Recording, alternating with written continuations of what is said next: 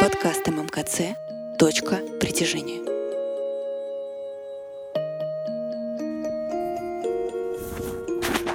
Всем привет! Меня зовут Наталья Мерзликина, я travel-журналист и редактор из Воронежа. Я приветствую вас на подкасте «Точка притяжения» от культуры Северо-Восточного административного округа. Приехать в Воронеж весной – это означает запустить пробную версию лета до его календарного начала. Днем в апреле здесь уже комфортно гулять в легком плаще по старинному проспекту Революции, наслаждаться прохладой водохранилища на набережной и любоваться цветением ботанического сада. Сегодня расскажу о том, какие места посмотреть в городе и окрестностях, чтобы из нескольких ярких мазков впечатлений составить верное представление о крае. Без визита в художественный музей имени Крамского не проходит ни одно знакомство с городом. В музее представлены картины Шишкина, Айвазовского, Верещагина, а еще находится древнейшая коллекция египетских древностей в России – Еженедельно тут проходят мастер-классы по живописи, лекции об искусстве и экскурсии по зданию. Это единственный дворец в Воронеже. Попасть в музей можно, свернув с проспекта Революции в арку здания управления ЮВЖД.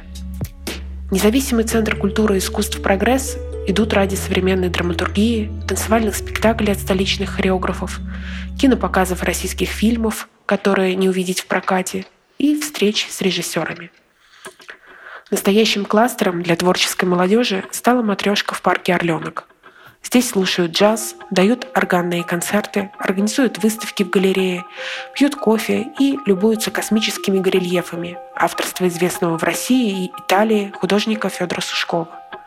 Все это в не менее космическом интерьере с прозрачными стенами. Символом города считается воссозданный корабль-музей года «Предестинация», его первым построили на воронежских верфях русские мастера. Внутри полностью воссоздали интерьер Петровской эпохи. Есть капитанская каюта, отделение с пороховыми бочками, старинное оружие и военная форма того времени. Главная достопримечательность – посмертная маска Петра I. Корабль стоит на причале возле Успенской Адмиралтейской церкви, старейшего храма города, где во времена строительства флота бывал сам царь и даже пел на богослужениях. Самая весенняя локация Воронежа весной – это ботанический сад ВГУ. Здесь три оранжереи с лианами, орхидеями, плодоносящими бананами, эвкалиптами и гигантскими монстерами. Полюбоваться на правый берег города можно с высоты маяка в парке «Дельфин». После прогуляйтесь по стильной набережной, отдохните на пирсе под музыку локальных групп и подберите сувенир в память о путешествии. Они часто продаются в лавках под маяком – дворцовый комплекс Альденбургских приезжают, чтобы увидеть редкий образец викторианской готики XIX века в Рамонском районе Воронежской области. В составе комплекса замок, принадлежавший принцессе Евгении Альденбургской, дом с резолитами и парк. Внутри замка работают выставки, а в доме с резолитами проходят концерты классической музыки.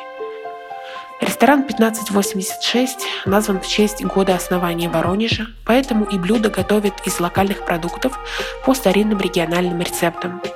Попробовать советую сет «Матрешка». Это набор из пяти блюд по традиционной рецептуре с необычной подачей. Находится ресторан на правом берегу водохранилища, поэтому отсюда здорово любоваться городом с высоты. За гастрономическими сувенирами туристы отправляются на центральный рынок – Кроме базовых продуктов от воронежских производителей, здесь представлен зефир-чернозем, символизирующий почву региона. Характерного цвета добились с помощью смеси активированного угля и чернил каракатицы. В сети культурно коротко чего только нет. Это и рюмочная, и сосисочная, и пиццерия. Но самые, пожалуй, культовые заведения – это чебуречная и пышечная, находятся почти напротив друг друга на улице Пушкинской – Места славятся поджаристыми чебуреками и воздушными пышками. Таких приятных цен, как здесь, не встретить больше нигде в городе. Гастромаркет «Коммуна» — это летний дворик на месте легендарной типографии с точками продажи еды. Проект объединяет с десяток заведений паназиатской, русской и других кухней, а также бары с авторскими настойками.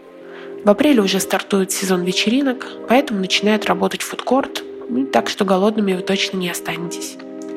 Кафе «Вера Федоровна» работает на улице, названной, как и заведение, в честь одной персоны – актрисы Веры Федоровны Комиссаржевской. Завтраки тут подают весь день. Это боулы, яйца пашот, сэндвичи. А помимо кофе гостям предлагают игристое. Меловые горы, бывшие когда-то дном древнего моря, пещерные храмы, тоннели и экологические тропы – этим славится музей-заповедник Дивногорья. Добраться сюда в апреле удобно на электричке, потому что летний маршрут без пересадок как раз начинает действовать весной. Советую взять экскурсию. Так в музее-заповеднике получится охватить все самое интересное. Археологический музей-заповедник Костенки также находится в Воронежской области и начинает работать весной. Это крупнейшая стоянка древнего человека в Европе. Здесь вы увидите не только исторические находки, но и воссозданную фигуру мамонта, а также сможете поучаствовать в раскопе.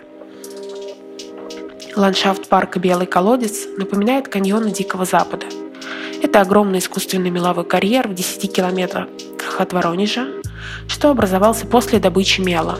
Сюда приезжают, чтобы покататься на квадроциклах по пересеченной местности, пройти квесты, погулять по экотропам и отдохнуть на берегу озера. Глэмпинг в парке начинает работать в апреле, так что на ночь отсюда можно не уезжать. Что ж, дорогие слушатели, наш подкаст подошел к концу. Я была рада рассказать вам о Воронеже и очень надеюсь, что вы захотите посетить мой город и оценить его красоту и очарование.